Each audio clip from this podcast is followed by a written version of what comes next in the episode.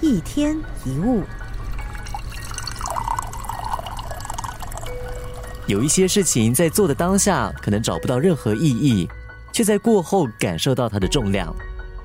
举一个例子，以前在读书的时候，可能因为兴趣玩一些社团，学了一些技能，没有想到过后出了社会开始做工，这些技能居然能够派得上用场。所以常会有人说，与其重视从结果得到什么，不如更重视我们在过程中学到什么。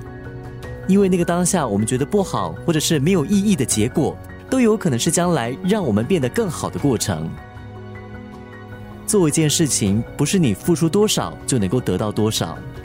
有一些事情的结果不如我们预期，我们会难过很久，甚至会觉得自己的付出是不是都白费了。然后这个时候看到别人比自己顺利，资源比我们多，轻易就得到他们想要的，我们就开始质问：为什么好的总是别人？这个时候我们一定要告诉自己，有一个东西是别人拿不走的，那就是努力。你先回头看一下自己走过的路，你就会发现自己比过去成长的还要多。生活是很耐人寻味的，它总是用各种方式来考验我们。我们每个人的目标都不一样，走得快当然会早一点到达，走得慢不如就沿途好好欣赏。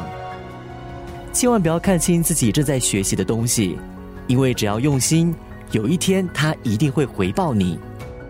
我们此刻走的每一步，其实都是一种累积，有一天我们一定会感受到它的重量。